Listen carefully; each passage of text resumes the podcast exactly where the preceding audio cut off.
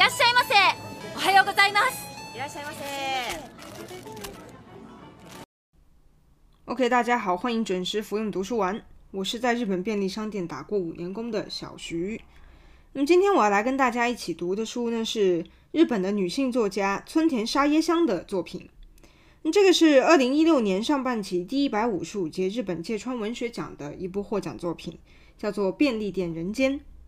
那芥川文学奖呢，相信大家也并不陌生。芥川呢，就是日本的著名小说家芥川龙之介的那个芥川。那芥川奖呢，是日本文学的一个最高荣誉之一，是颁发给纯文学新人作家的一个奖项。那一说到纯文学，或者说是我们中文里面经常也叫做雅文学的这么一个种类的文学作品啊，那总还是给人一种故事性不是很强，然后晦涩难懂的这样一个感觉。那很多人也许一听到纯文学就已经不想读了，或者根本就是平时也没有阅读文学作品和小说的习惯等等。拿起小说就会觉得哇，人名也记不住，情节也跟不上，反正一看文字就睡得很香的这么一个概念啊。但是这本《便利店人间》呢，你拿到手的那一瞬间，你就可以感受到，你肯定读得完这本书。为什么呢？因为它虽然说是芥川文学奖，是纯文学种类的一个获奖作品，但是它真的非常的薄。而且它日本日文的那个原版文库本的大小还都只有一百五十一页，文章里面的对话也比较多，并且它是以主人公的第一视角来描写的，就让我们很容易就跟着主人公一起去担心啊，接下来会有什么样的剧情发展啊等等，就很有代入感，可读性也比较高。并且它这个登场的人物也非常的简单，就在我们在忘记这个人物设定之前呢，我们就可以很快的把这个小说读完。而且现在中文译本呢也非常好入手。那么再加上它本身故事的舞台，它是设定在便利商店这么一个我们平时就触手可及，而且经常会用到的这么一个场景当中，所以阅读起来也并没有说有很大的文化上的差异，或者是难以理解的地方。今天我会先介绍这本书的作者和他的创作风格特点啊，以及他的作品在日本文学当中整体的一个定位。然后呢，我再具体介绍这本书的故事梗概，还有我个人推荐的一些阅读的角度。那么同时，我也会结合日本的社会现状、文化特征，以及我个人的一些留日体验，来分享一些我所关注的议题啊、视点以及感想等等。如果你平时就是很爱读小说或者是外国文学的话，那么你一定不能够错过这本书。当然，如果你平时没有时间读书，或者是说阅读实用书籍、商务书籍或者是社科文学类的书籍比较多的话呢，你也可以考虑先听完今天的节目，了解一个大概，然后再去买这本书来。如果感兴趣的话，再去买来这本书自己重新解读，和身边的人进行一个讨论。因为这本书它其实探讨的就是我们现代人所正在面临的一些很切实的问题，所以我相信其实每个人读完以后，在感同身受的那个同时，也能够获得一些不同的、各自不同的思考和解答。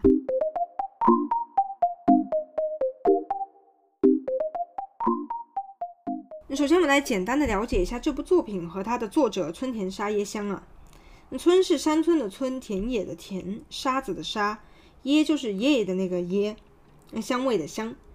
村田沙耶香，那他是一九七九年出生在日本的千叶县，也就是东京东边的一个省市啊。人送外号是 Crazy 沙耶香，疯狂沙耶香。他在日本文学圈呢是以疯狂和怪异出名的。那村田他其实十岁开始就有执笔创作。并且根据他自己的回忆呢，是说他只有在写作的时候才觉得自己有真正表达出自己的想法，获得了一定的解放。他其实中学的时候是遭受过霸凌的那样，就是他被他的同学讲过说“西内去死吧”，那他自己也想过说要自杀。那幸好他有继续创作小说，才又重拾了生存的希望。那他自己是这样回忆的啊。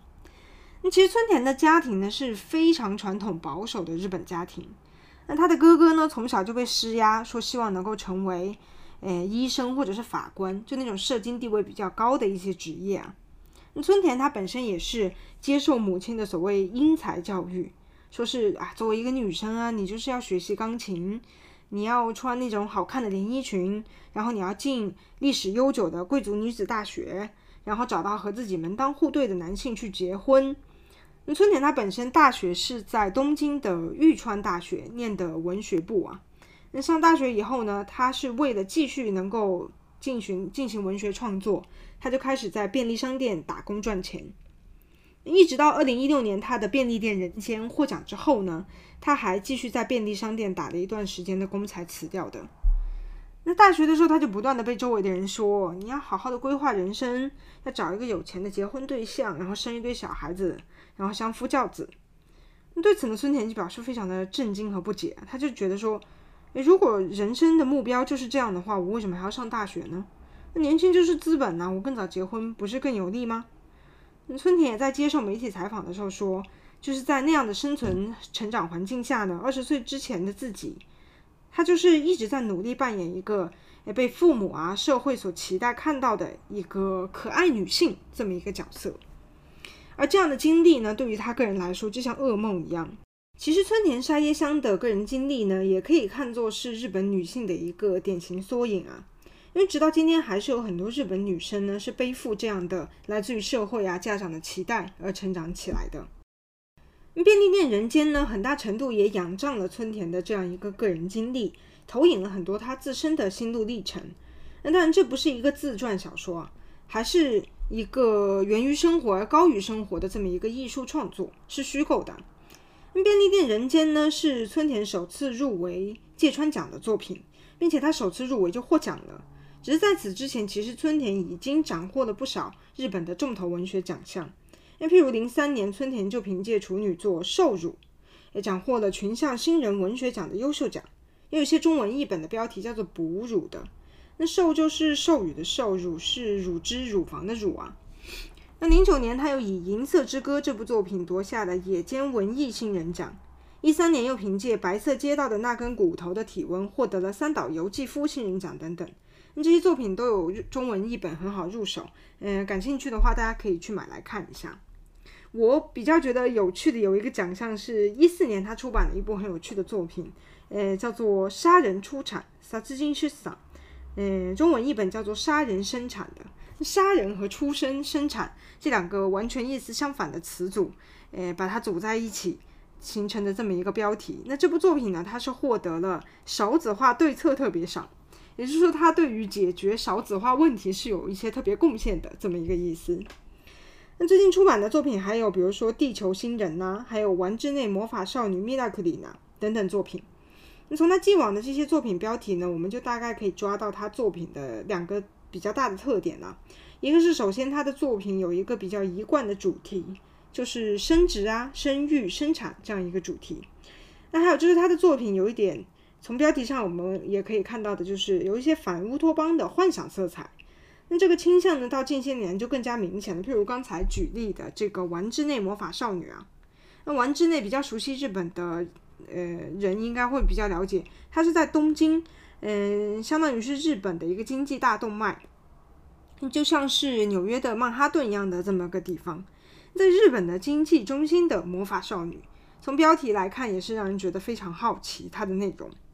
还有一部就是刚才提到的《地球新人》啊。他的写法也是很奇怪，他不是写地球人，他是写地球这颗星球的人，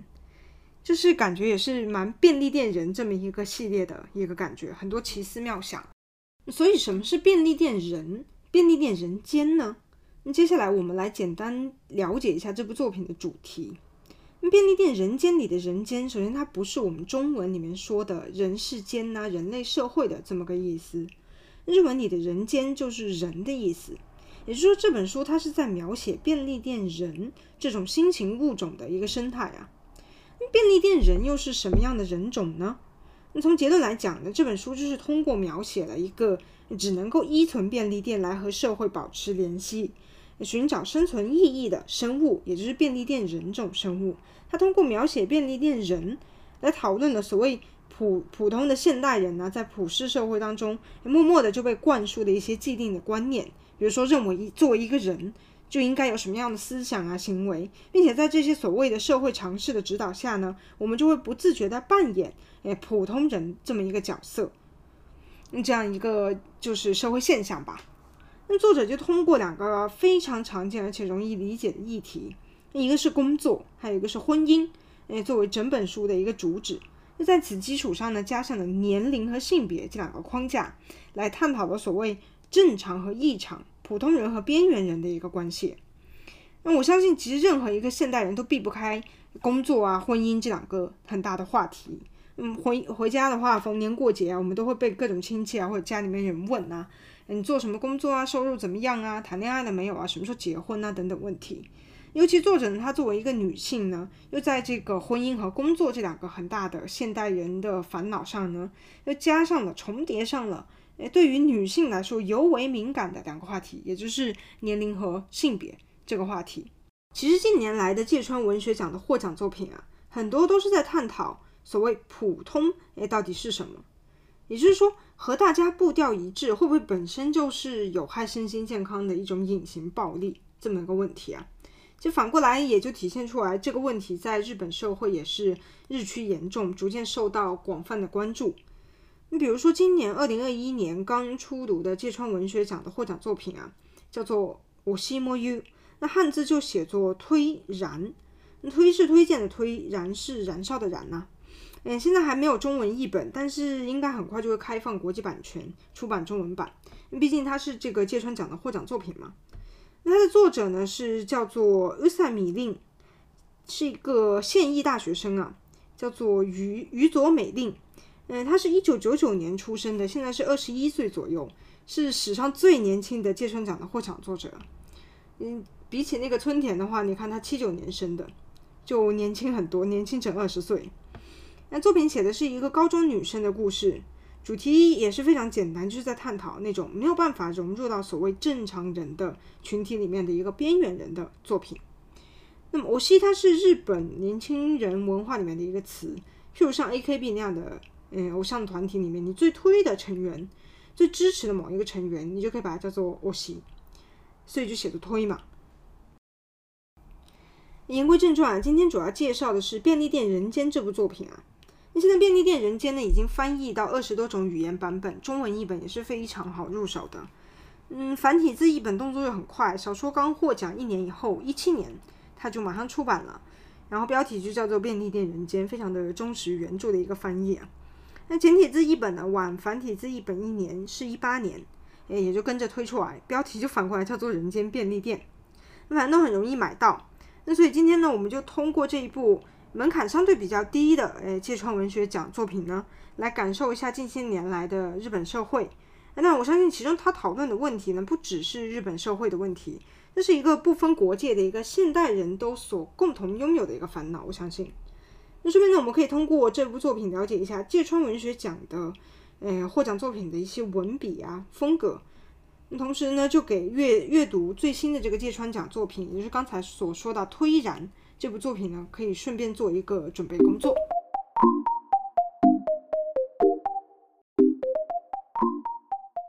那么这是一个什么故事呢？我们先来看一下登场人物和故事梗概。那主人公呢，是一位叫做谷仓惠子的女性，古田恵子。那谷是古老的谷，仓是仓库的仓。三十六岁，未婚，至今也没有交过男朋友，母胎单身啊，这么一个设定。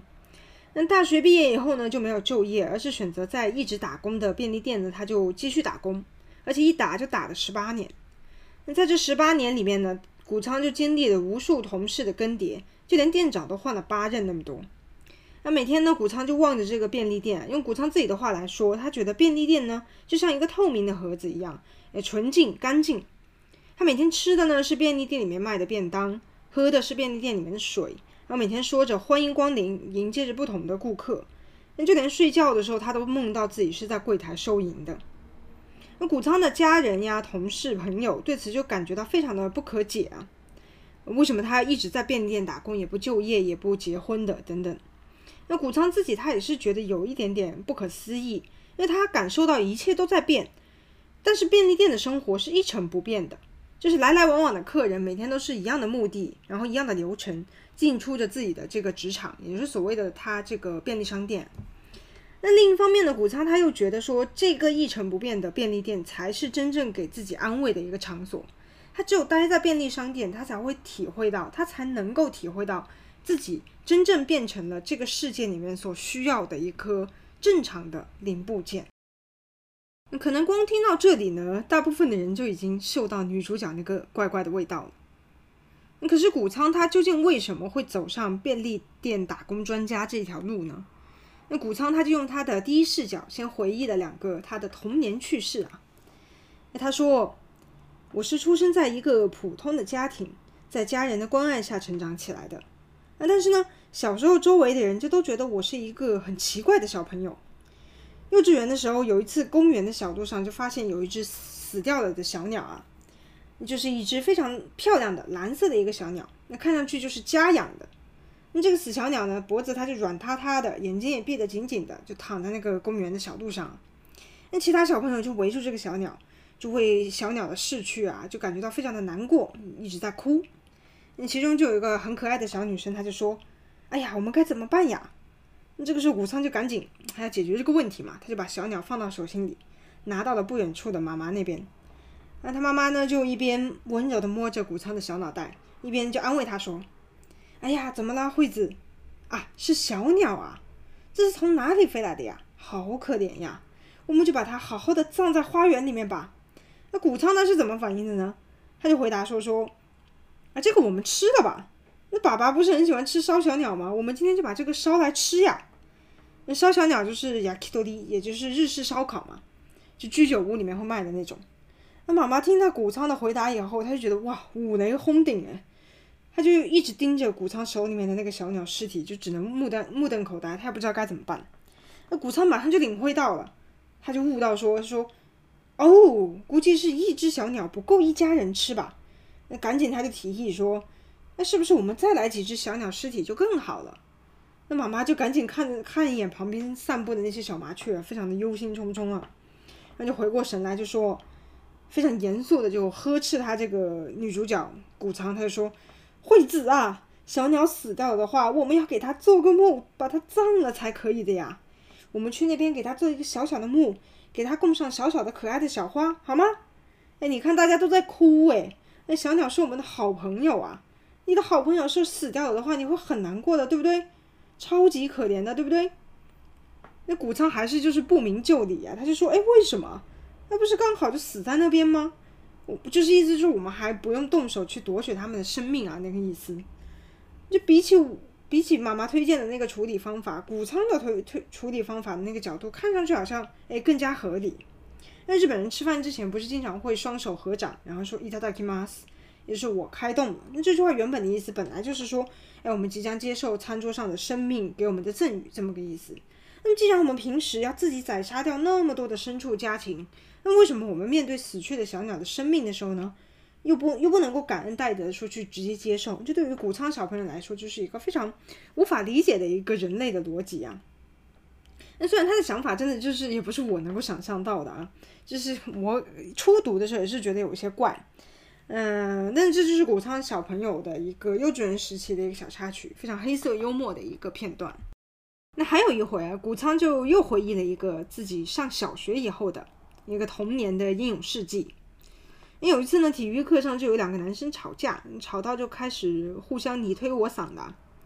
那这个时候就有个人又振臂一呼啊，说：“诶，谁来阻止他们一下呀？谁去把老师叫过来呀？”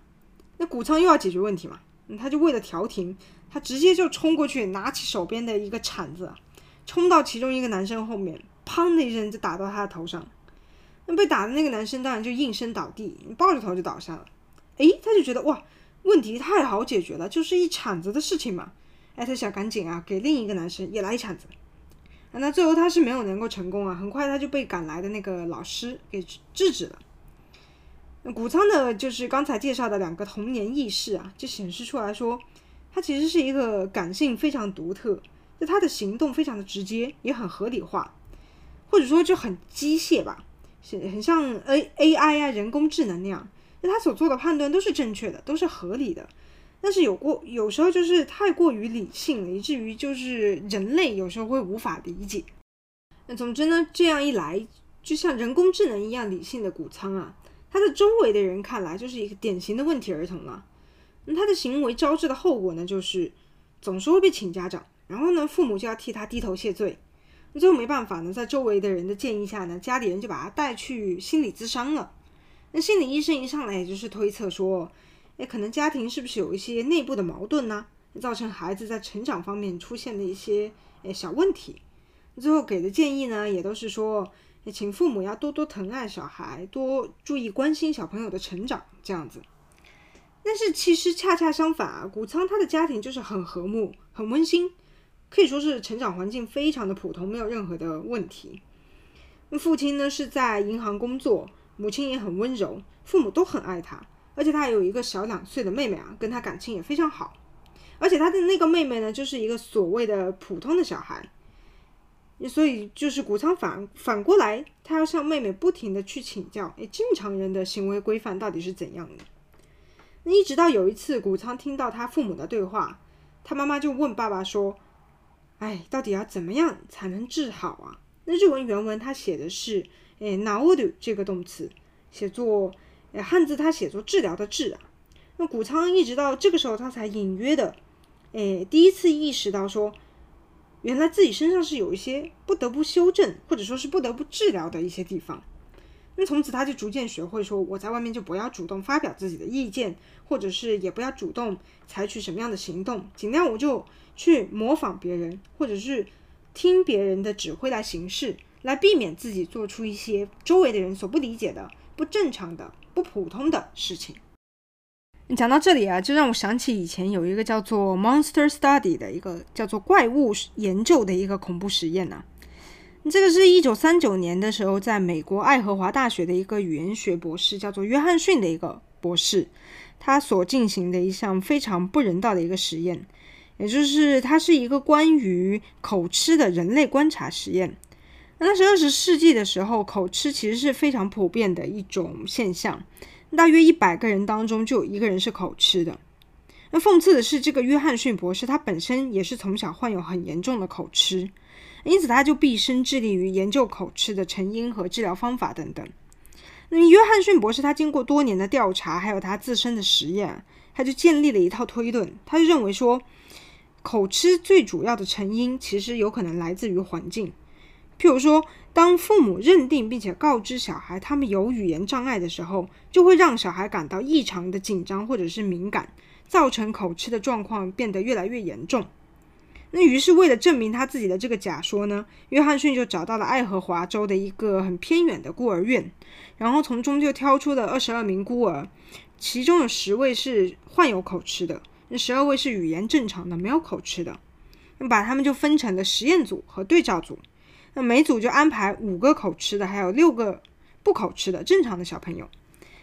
那实验开始以后呢，助理就会告诉实验组的，哎，十一个小朋友。告诉他们说：“哎，你们有严重的口吃，必须要采取治疗才可以。”嗯，另外呢，他们又告诉对照组的受试者呢，就告诉他们说：“你们的语言能力很好，只要接受了我们的治疗，你就可以哎讲话更上一层楼，哎话说的更好听。”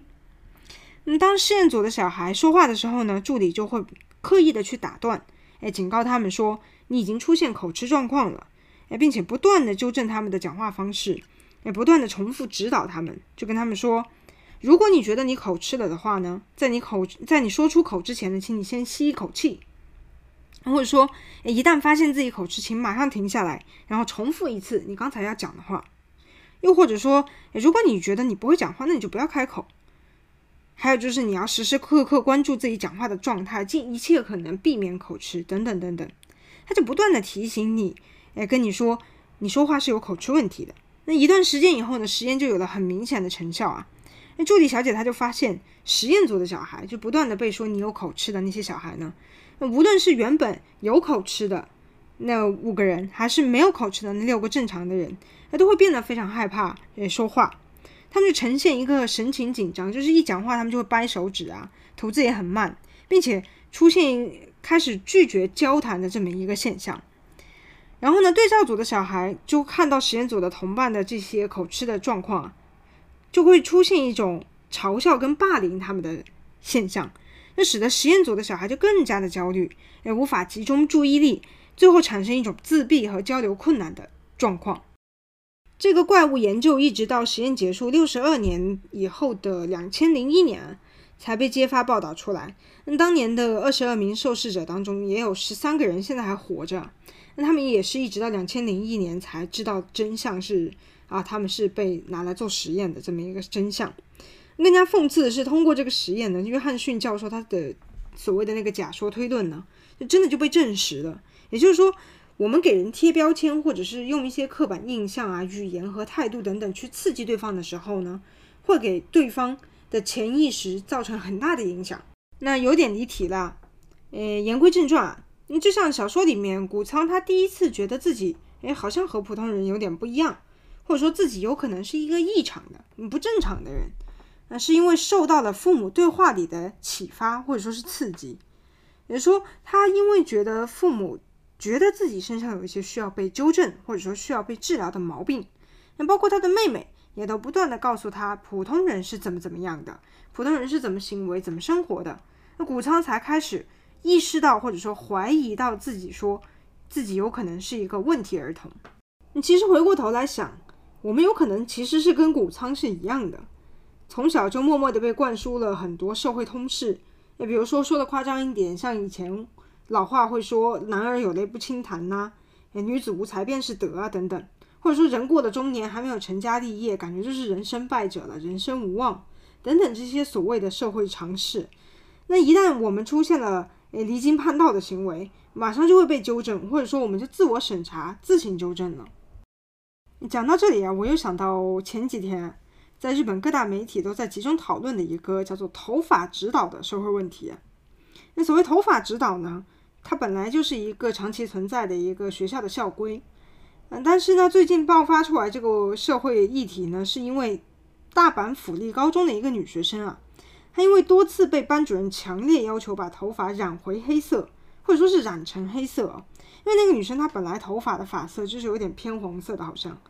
那最终这个女学生呢，就因为心理压力太大了，没有办法继续上学，就变成了茧居族啊。在日本呢，有超过半数以上的高中校规里面都有明文规定说，也不能染头发，或者必须要是黑发。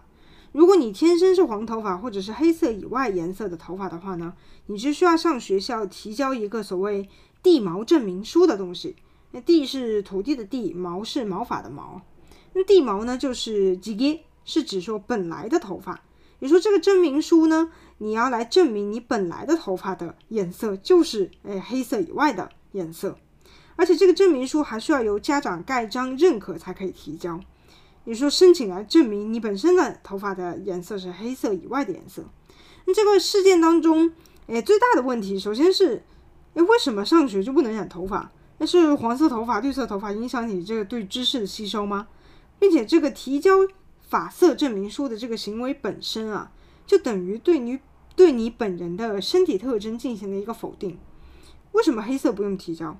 只是因为大多数人都是黑色头发吗？那么黄色或者是黑色以外就是缺陷吗？还是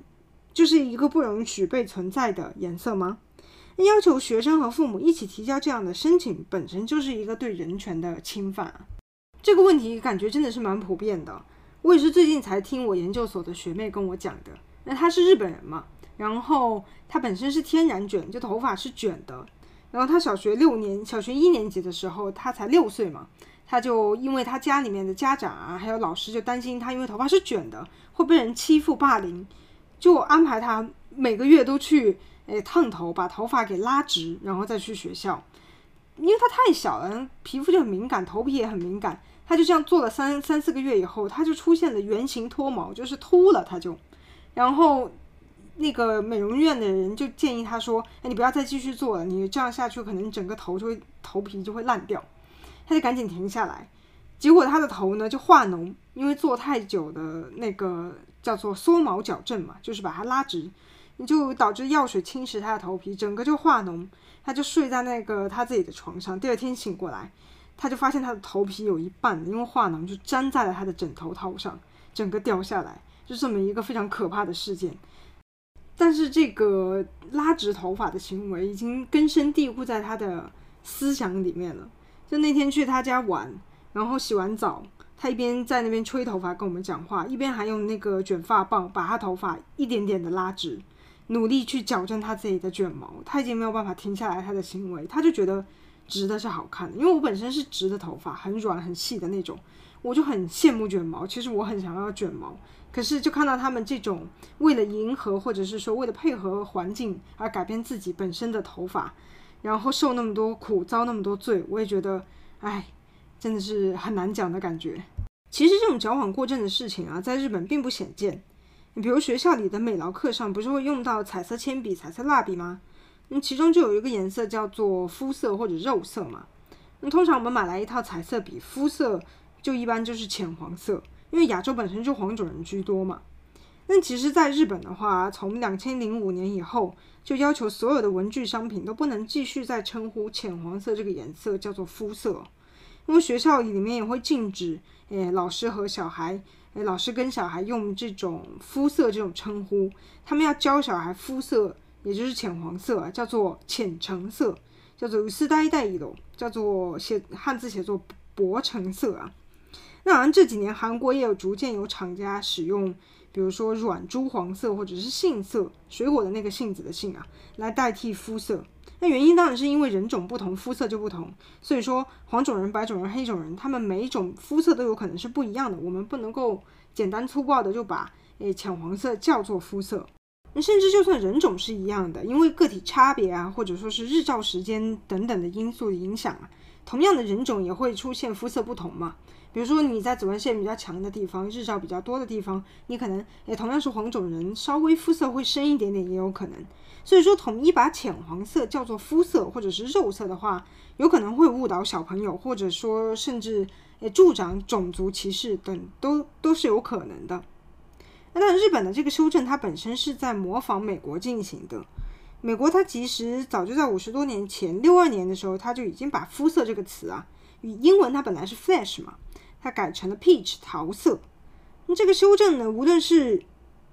从这个适应全球化，或者是说尊重多样性的角度来看呢，还是就是把它放到美国那样的多移民的这样的环境来看呢，本身都是无可厚非的。但是我就觉得放到日本的语境下呢，稍微有一点矫枉过正的感觉。为什么呢？因为我觉得大部分的日本小孩他在日本国内见到的，其实最多的还是黄种人。你直接说肤色也未尝不可。而且你与其说你简单粗暴的替换肤色这个词汇啊，你不如就是通过家长啊或者老师的讲解，告诉小孩。说肤色这个词背后的历史啊，或者是故事，告诉他们其实，诶，我们现在看到的浅黄色、黄色啊，在我们国家之所以可以叫做肤色，是因为我们是黄种人。那你到了国外的话呢，他们的肤色可能是白色，可能是黑色。那这样的话，可能我觉得更加能够增强小孩的这个国际观呐、世界观，甚至说对于不同种族的一个理解。OK OK OK，那离题太多了，我们再把它拉回来啊，言归正传啊。女主人公谷仓呢，她就一边觉得自己好像诶有点不正常，有点异常，需要改变啊，一边呢，她就小心谨慎地度过了自己的幼年时代，一直到她上大学一年级的时候呢，她就看到有一家叫做微笑便利商店的超商就开业，然后征集兼职，他去面试，也正式成为了一名便利店的店员。那从此呢，谷仓他就找到了一个拥有完美的指南的这么一个世界。他的家人呢，也因为他开始打工而表示非常的开心，因为觉得他又距离正常又迈进了一步，开始跨入社会了嘛。那谷仓呢，才第一次作为便利店店员开始重获新生，也对于成为正常人这件事情开始抱持希望。但是成为便利店店员真的可以让他融入周遭，变成一个普通人吗？哎，对于谷仓来说，的确是这样的。其实小说的开篇描写的就是作为便利店店员的谷仓的一个出场。稍微给大家念一下原文的叙述，之后会再补充中文的意思。因为这本小说其实有一个很重要的特点，就是它使用很多的状声词啊。那声音在小说里面是一个非常重要的元素，大家可以先用声音来感受一下这个小说的特点。売り场のペットボトルが一つ売れ、代わりに奥にあるペットボトルが道路で流れてくるカララララっていう小さな音に颜を上げる。这段开场的描写呢，他写的是货架上的瓶装水卖掉了一瓶，于是从里面马上有矿泉水顺着滚轮传送带出来补上空位，发出咔啦咔啦的轻微声响。 我循声抬起头来，那谷仓就是很敏感的在留意着店里的这样的各种的声音。那甚至是通过声音来判断接下来，哎，自己应该做什么样的事情，采取什么样的行动。哎，谷仓他就说，超商的工作拼的就是一个速度，我几乎都不用动脑，全靠渗入骨髓的 SOP 给我的肉体发出指令。那从这段描写呢，我们也可以感受到，便利商店它既是提供顾客便利的地方，同时呢，对于店员来说是一个非常重视效率的一个职场。便利店呢，它就是一个现代社会所制造出来的一个无机质的一个机械化的空间。作为店员的谷仓呢，他这个时候他就完全不是边缘人了，他甚至是一个深受器重的职场精英啊。因为他毕竟做了十八年嘛，可以说是前辈中的前辈，元老中的元老。熟知整一套 SOP，而且完成的一丝不苟，非常的合理，非常的准确，而且有条不紊。它的 AI 特性呢，就在这个便利店的这样的环境下，可以说是发挥的淋漓尽致啊。谷仓呢，就连走在回家的路上，他都会哎，不就是下意识的去观察客流量，想着明天进货的时候呢，我就多进一点什么销量好的，少进点销量不好的这样。对于刚刚读了小说开头还不知道他那些童年轶事，或者说他以前的那些奇异举动的读者来说呢，你一定会觉得他就是一个很会做事的职场男人，而且他不仅能够处理好超商的各项工作，他还会想到说，我不要让我的父母或者是妹妹家里面的人因为自己的呃边缘异常而感而感感觉到担心难过，他会努力的去学习成为普通人。你简单来说，谷仓它就是有一点无机质，是有一点人工智能的一点特性。它能够有逻辑的做出正确的判断，却无法通过理解复杂的人类社会的感情来使自己看上去普通正常。就是说，他不是很 emotional，他共情能力有一些些欠缺，但是他其实就是一个普普通通的人。可是这种性格呢，在日本这样一个同侪压力比较大。或者说是价值观单一等等问题都比较严重的这么一个社会环境下呢，就会被放大检视，或者说是显得尤其的格格不入。那我在谷歌检索这本书的时候呢，就会看到那个推荐的关键字啊，就会说，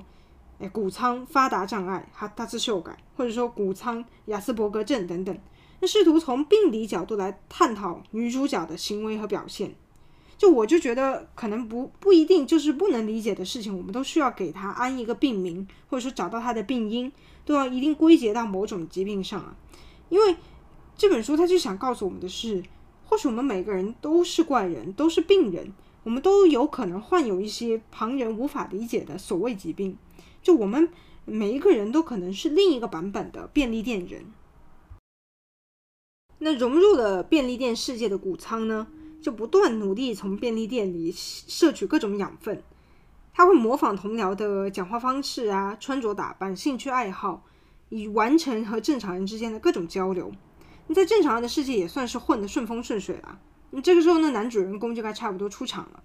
你突然有一天呢，就有一个为了结婚，那在日文里面叫做婚活啊，婚活，结婚活动的。为了结，也就是说，为了结婚而各种努力，比如说积极相亲啊，或者参加联谊聚餐等等之类的这种东西，我们都叫做婚活。那就是这样一个为了结婚而应征到他们店里打工的一个新同事，叫做白羽的一个男人，就闯入了谷仓的生活。白羽两个字写作白色的羽毛啊，白羽。白羽是一个典型的鲁蛇加渣男，他就连相亲联谊的钱都没有。他应征便利店打工也不是为了去挣钱联谊。白羽的婚活，所谓的婚活就是去便利店看看，哎，店里面有没有适龄的结婚对象，比如说打工的小妹妹啊什么的，或者能不能在结账的时候遇到愿意跟他结婚的来买东西的客人，哎，这个样子的婚活。白羽的角色设定到底是怎么样的呢？就他的年龄是三十五岁，甚至比谷仓还小一岁，然后没工作也没结婚。嗯，更可怕的是，哎，他不打工。也不找工作，还欠了一屁股债，诶，总是说自己以后肯定可以成大事，准备利用网络上成立新创企业，然后现在正在筹备阶段，所以需要得到一个有力的贤内助来理解他，然后来支撑整个家庭的开销，来帮助他完成他的宏图大业。那白羽的出现呢，就让谷仓这个正常的便利店人生呢，开始发生天翻地覆的一些变化。那白羽一上来就对谷仓现在的所谓他觉得正常的生活方式呢，提出了质疑，说：“哎，你这样活着也太奇怪了吧？你不觉得丢人吗？那谷仓就很震惊啊！我一直按照员工守则，按照 SOP，按照正常人的指南活的呀。连我的家里面的人都觉得我打工很好，为我融入社会、变成正常人感到高兴。怎么会有人觉得说我奇怪呢？谷仓一直以来所信奉的价值观呢，就这样彻底被颠覆了。白宇和谷仓的第一次对话呢，是在便利商店的朝会上，早会啊。嗯，早会上呢，大家就要跟着店长或者是领班一起元气满满的大声朗读接待六大用语，还有宣誓词。所谓接待六大用语呢，就是大家耳熟能详的“欢迎光临”“我明白了”“请稍等”“非常抱歉”“非常感谢”，还有“欢迎下次光临”。那这六大接待用语啊，宣誓词呢是这样的：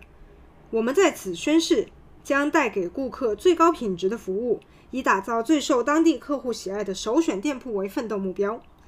那就是这样一段宣宣誓词。这个时候呢，店长和白宇还有谷仓三个人呢，就一起在早会上念这一段。词，白宇呢，他不仅是新人，然后他不不仅不跟着好好的念呢，他还小声的抱怨，就说简直跟进了邪教组织一样。那的确呢，以前其实新闻上有报道过各种奇奇怪怪的早会上的口号啊，的确感觉也是蛮邪教的。可是要是遇到白宇这样的新人，要我的话，我早就翻白眼了。结果人家谷仓根本就没有任何情绪波动，他人工智能嘛。跟机器人一样的，就条件反射的在心里面，诶，这个谷仓就回答说：“当然是了，我们就是宗教呀，因为接下来我们就要成为店员，只为便利店而存在的店员，可不就是宗教吗？当然要入教啦。”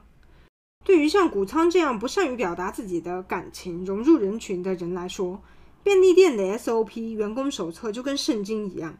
便利店它本身就是一个教会。员工手册就是他手里的圣经，店员就是最虔诚的教徒，而谷仓就是这样一个非常虔诚的信徒。那他会为了便利店准时睡觉、准时起床、准时认真的去准备饭菜，摄取人体所需的各种营养，然后调整好自己的身体状况，去应对第二天的工作。那谷仓他就认为，他的二十四小时都是为便利店而存在的，他就是一个二十四小时的便利店人。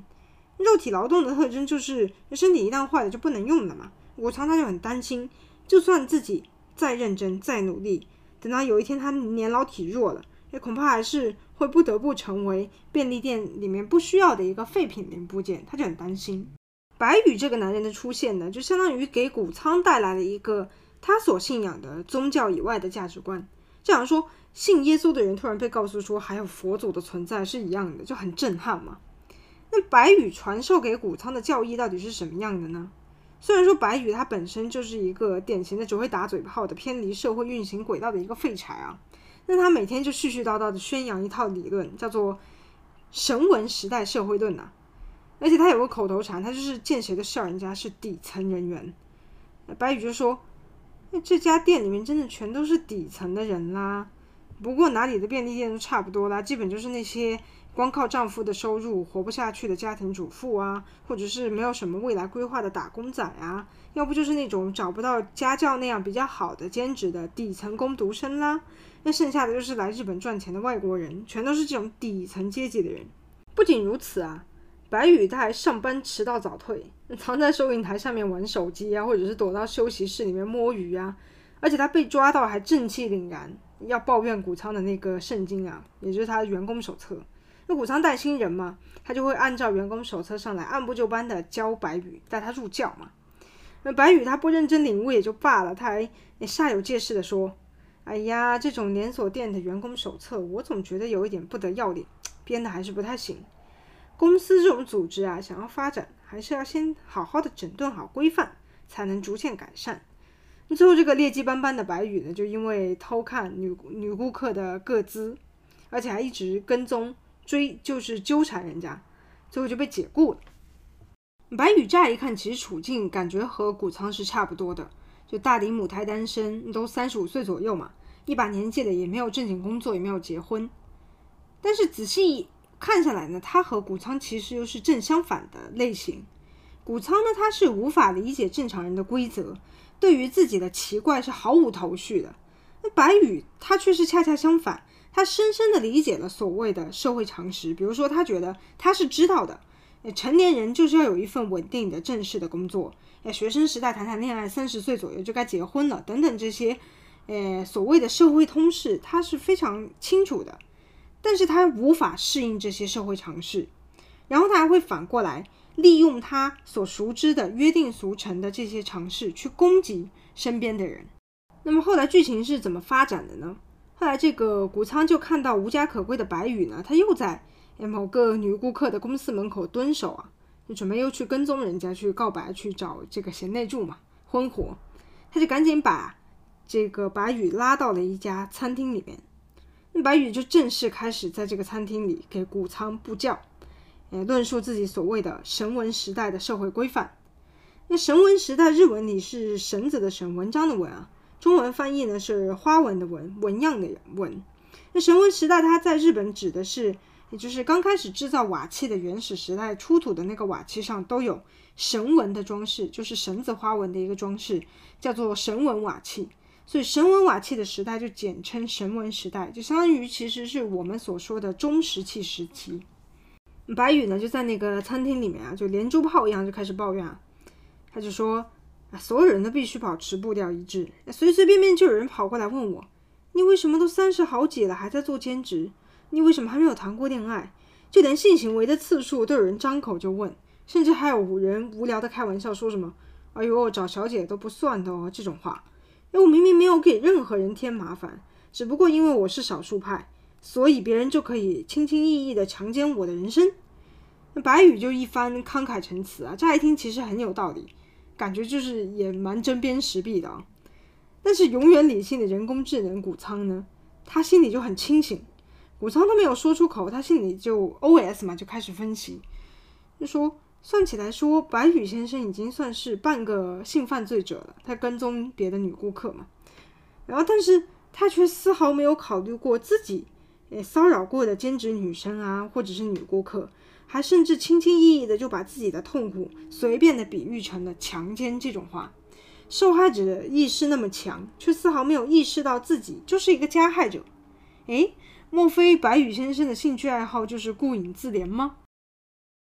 接下来，白羽就开始发表他的神文时代社会论了，他就说：“我早就看透了，我们现在的世界跟神文时代的时候完全都没差别的。对村里没有用的人，反正就会被排除掉。比如不去狩猎的男人呐，和不生孩子的女人，一口一个现代社会，一口一个个人主义，说的都好听。可实际上呢，你如果不去融入村子的话，就会被干涉，就会被强迫，最终还会被从村子里面流放出去。”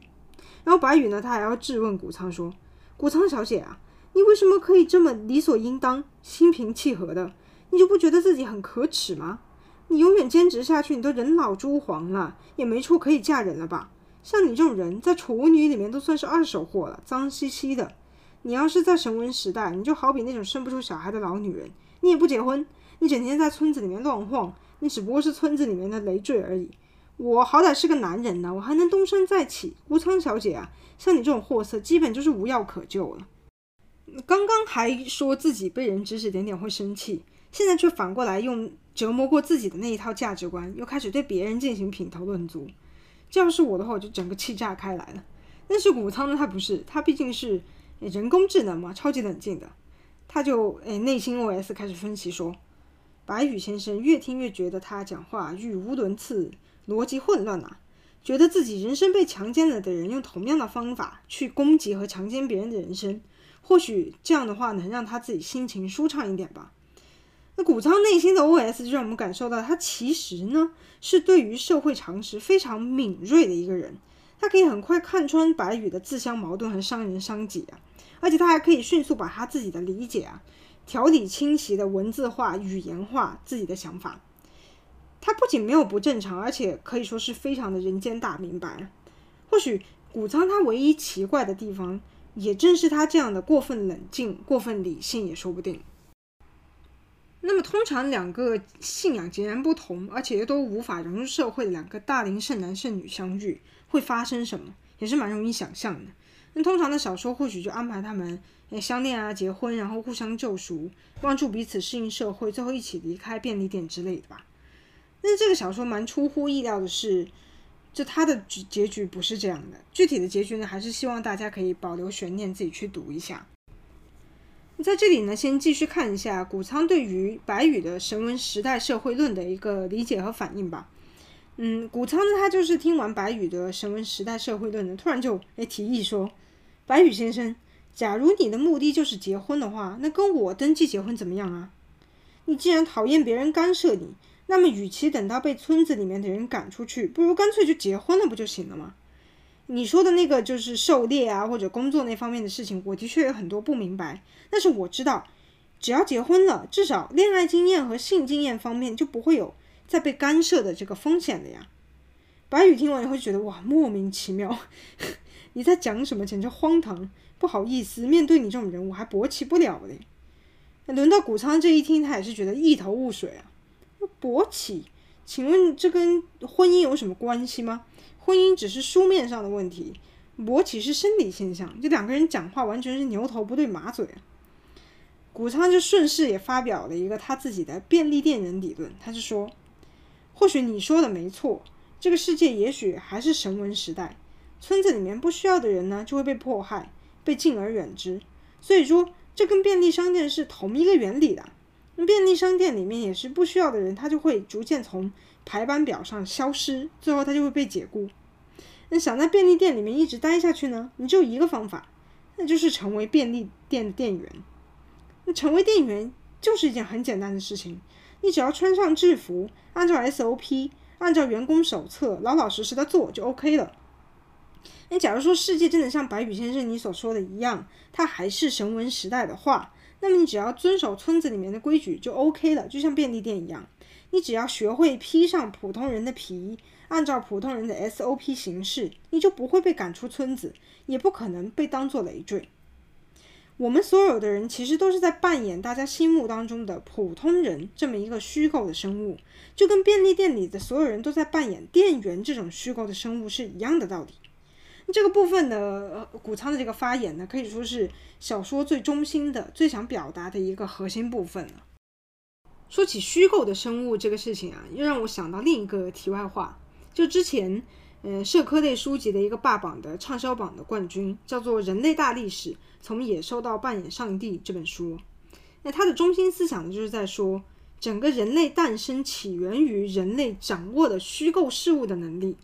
是虚构让社会形成的，也就是说，我们人类除了可以理解自己亲眼看到的东西，还可以描述我们没有看见的或者是没有见过的东西。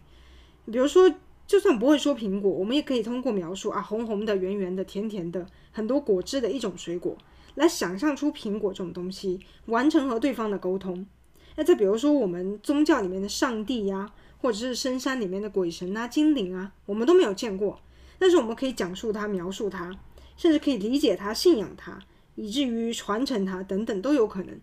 这就是别的生物所没有的人类特有的一个能力。也，正是有了这种能力，我们人类才构建出来社会这个虚拟的共同体。或者说，比如说纸币呀，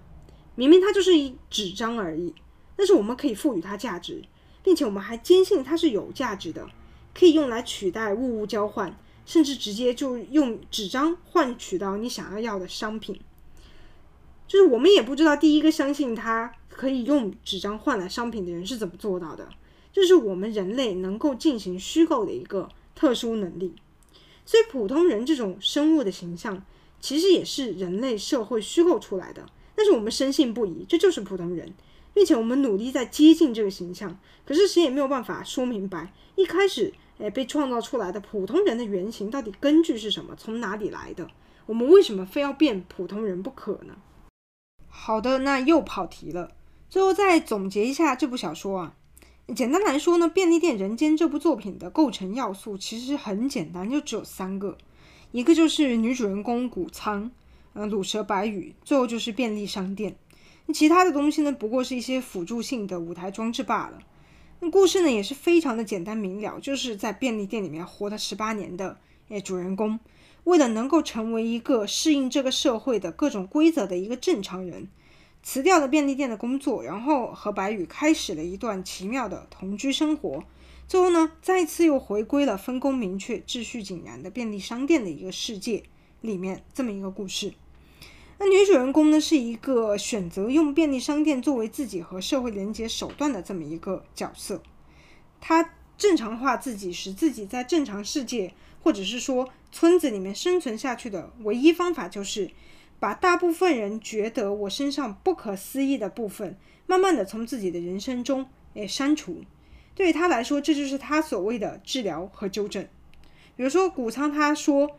他最近两个礼拜被人问过十四次为什么不结婚，十二次为什么做兼职，他就打算从被问到的次数最多的项目开始，一点点去删除，因为他是一个没有办法觉得那察察觉到他自己哪里奇怪的这么一个人，所以他只能通过周围的人的反应来间接的学习和理解自己和大家的差异。那他就像人工智能一样。他会做正确的事情，但是他不能够明白复杂的人类感情，所以他只能把人类觉得他身上不需要的部分一点点拿走，然后去学习扮演普通人这种生物。书里面还有一段看似无关紧要的描写，也是让人非常的印象深刻啊。就谷仓他有一次早上去打工，然后一进店里他就觉得，诶，店里有一种。跟往常不太一样的这种不同寻常的紧张的气氛笼罩着。那结果呢？原因就是说，店里有一个身穿破衣烂服的一个诶破烂西装的一个中年男人，就在店里面来来回回的走来走去啊，向每一个客人就挑衅、发号施令。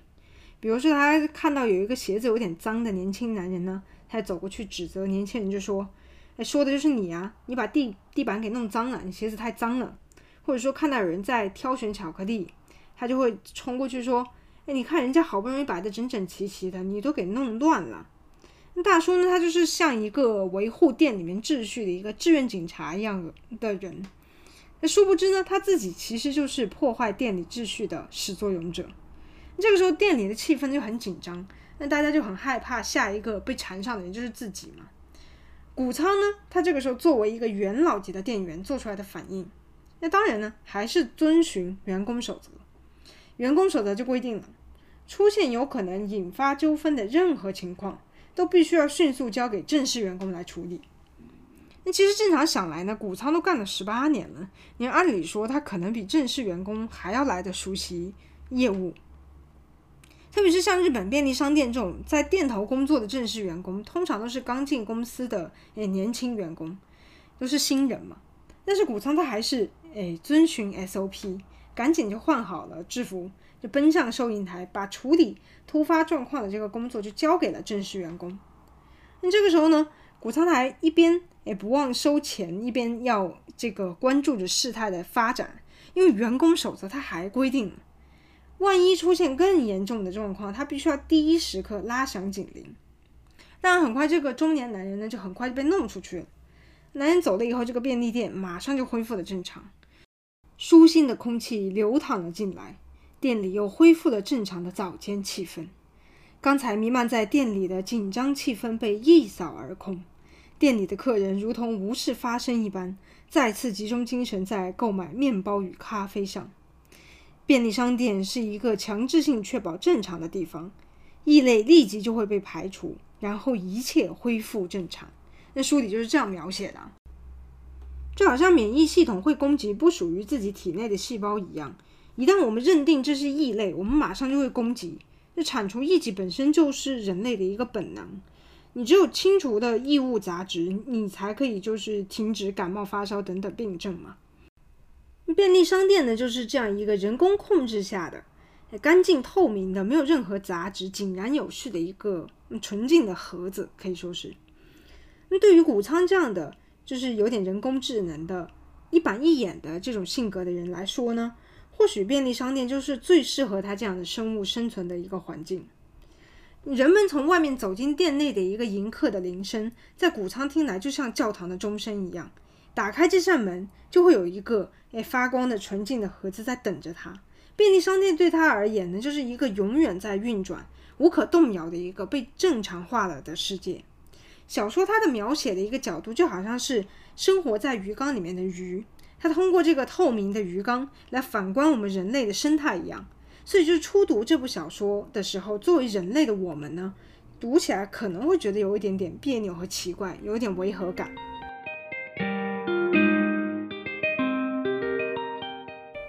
最后呢，再介绍两则这个作品获奖的时候评审委员的评语啊。那这两个评语呢，很简短，然后又很巧妙地概括了这两个这个小说的一个特点。那一个是男性作家的这个堀江俊之堀江敏幸的一个评论，他就说，就好像把手指上的倒刺一根根的拔掉一样，小说的那种心理描写，在产生了一种黑色幽默的同时，也向我们展示了正常这种排除所有义务的暴力。那还有一个呢，是女性作者小川洋子的评语啊。小川洋子的话，或许熟悉日本文学的人有听过，比如说像《妊娠阅历》啊、《博士热爱的算式》等等作品。那他的评语是说，当我们把主人公这种社会性义务放进到便利店这个被认为是正常化、秩序化的盒子，就这么一个象征的盒子里面的时候呢，生活在外面世界的人们的荒诞和奇怪就显得异常的明显。比如说像白羽这个角色，他看上去是一个奇怪的人，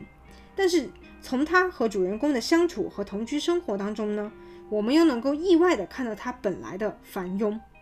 那小说的情节展开就是在这样正常和异常之间的暧昧界限自由伸缩，非常有趣。总而言之呢，这部小说是一部非常简短的，而且很容易上手的作品。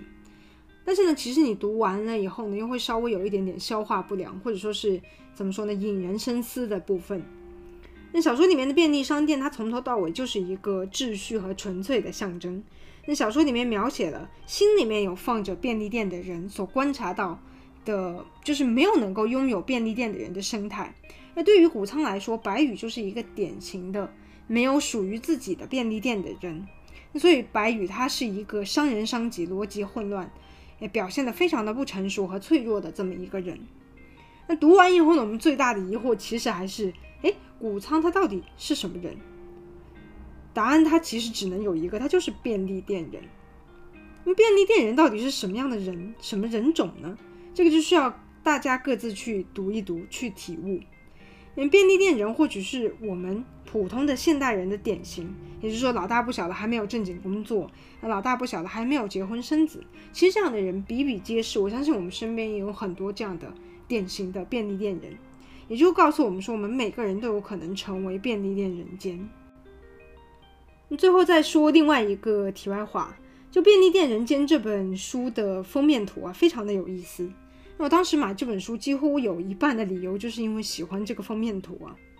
那封面呢是一个拼贴画，叫 collage 的这种创作手法。它画的呢是一个高高的水泥墙，那质感感觉也蛮像树脂的这种感觉。然后呢，就是从墙里面不断有呃奇怪的东西掉出来，比如说有正正在抽烟的男人，吞云吐雾的男人。还有那种跟在正在吹口香糖的男人从墙体里面渗出来，还有手电啊、绳子、呃手啊等等。那墙角还可以看到骷髅头和尸体，像那种攀岩运动的墙壁一样。不过它吊在墙上的不是抓的塑胶的部分，而是一些奇奇怪怪的东西。那这个作品呢，是一个京都的艺术家，叫做金世彻平的一个创作者创作的一个系列作品。叫做《溶解都市空白森林》的一个系列创作里面的其中一个作品，叫做 Tower 塔。那么中文版的封面也是沿用了这个作品的，所以说你为了拥有这个封面也是值得买来看一看的。有感兴趣的呢，可以去查一下这一集的封面图，或者去 IG 或者部落格查看相关的文字和图片内容，那我都会抛上去。好的，那这一期内容就到这里了，拜拜。